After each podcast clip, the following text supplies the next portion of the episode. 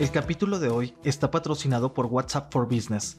Crea interés en tus audiencias, acelera las ventas y promueve mejores resultados en la experiencia de tus clientes en la plataforma que tiene más de 2 mil millones de usuarios en el mundo.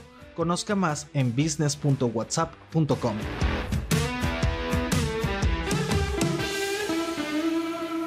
Muy buenos días, hablemos de asuntos geopolíticos, en específico de Rusia y China. Aprovechando la vuelta, ¿cuál es el desempeño de sus monedas, el rublo y el yuan? Y ya que andamos en esas, miremos también a Suiza, que alista su moneda pero digital. Además, un nuevo episodio de Línea Latina. No olviden hacer clic al botón de seguir del podcast, activar la campana y así podrán recibir la alerta de un episodio nuevo cada mañana. ¿De qué estamos hablando? Mientras la relación entre China y Estados Unidos se mantiene con pincitas, el presidente Xi Jinping intenta acercarse a otro país que puede traerle todo menos calma. Rusia. Desde la invasión a Ucrania, la apuesta de China de forjar una amistad sin límites con Moscú tiene más chances de que resulte en lo contrario y termine afectándole. La breve rebelión que ocurrió contra Vladimir Putin el 23 de junio es la bandera roja más reciente. Esta rebelión estuvo encabezada por Yevgeny Prigozhin, un oligarca muy cercano a Putin, dueño de Wagner, un grupo militar privado que ha destacado más que el ejército ruso en la guerra contra Ucrania. Lo que ocurrió aquel día tiene su historia, pero para ponernos en contexto rápidamente, hubo diferencias entre el líder de este grupo por el desempeño de Rusia en la invasión. Fueron poco más de 24 horas de tensión. Putin incluso lo acusó de traición. Wagner intentaba avanzar hacia Moscú, donde despacha Putin, pero en un movimiento estratégico, Putin, con ayuda de su homólogo bielorruso Alexander Lukashenko, lograron frenar el avance de las tropas y se llegó a un acuerdo. La importancia de todo esto es que se trata de la mayor amenaza hacia Putin en sus casi 25 años en el poder. Ante los hechos, China expresó su confianza en Rusia, pero a pesar de esta muestra de apoyo, el sorprendente desafío al que se enfrentó la autoridad de Putin desató interrogantes sobre las implicaciones a largo plazo para el presidente chino. Bloomberg le preguntó sobre esto a un profesor de la Escuela de Estudios Internacionales en Singapur. La lectura es que el caótico desenlace que el mundo entero vio en tiempo real solo puede considerarse una pérdida para China, porque pone de relieve la fragilidad de Rusia, su socio más importante en la escena mundial y destaca además la debilidad de un hombre del que el presidente Xi Jinping había intentado mostrarse cercano y, si conduce al final de la guerra, entonces liberará algunos activos occidentales para volver entonces a concentrarse en China. Xi Jinping consolidó su poder en 2022 cuando se aseguró un tercer mandato, algo sin precedentes, y actualmente no enfrenta ninguna amenaza inmediata a su gobierno. Las similitudes entre Xi y Putin es que ambos lideran gobiernos autoritarios que poseen armas nucleares y se oponen a los valores democráticos que siguen Estados Unidos y sus países aliados. La posibilidad de que Putin pudiera haberse forzado a abandonar el poder también tendría impacto sobre China. Aunque Xi ha tratado de consolidar su control sobre las Fuerzas Armadas chinas, no es seguro que tenga el mando total. Pasemos ahora a la parte económica. En alguna ocasión hemos platicado que como alternativa al dominio del dólar, China ya puso en marcha el uso del yuan en el comercio con Rusia.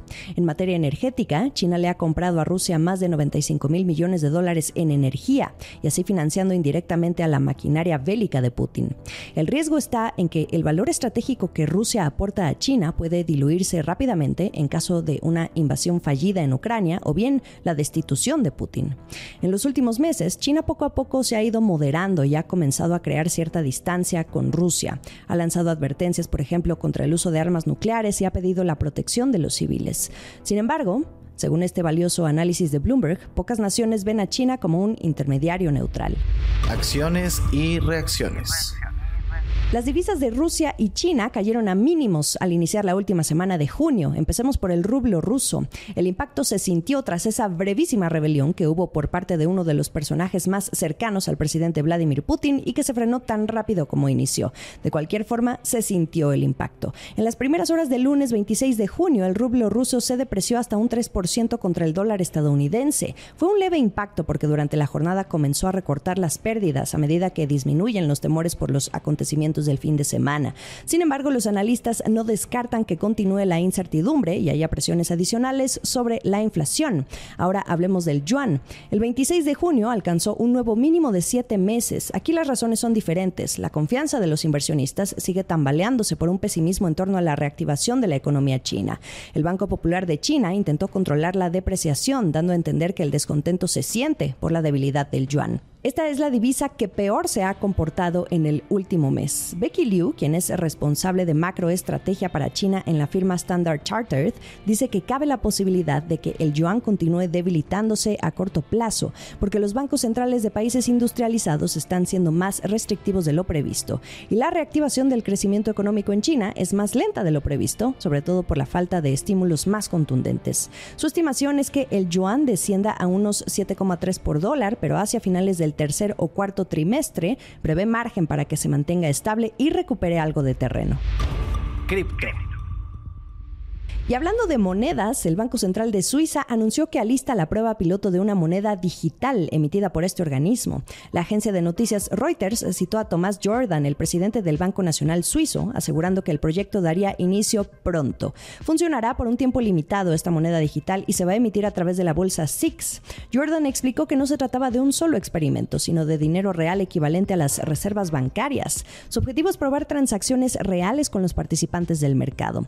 Y aprovechando este anuncio, no olvidemos que los bancos centrales intentan abrirse a esta posibilidad de crear la versión digital de una moneda. Banco de México tiene su propio plan. La última pista la dio la gobernadora actual Victoria Rodríguez hace más de un año, en abril de 2022, cuando dijo que la moneda digital que están desarrollando tomaría tres años para su operación definitiva en el país. Pero no tienen prisa al ser una estrategia de pagos a largo plazo.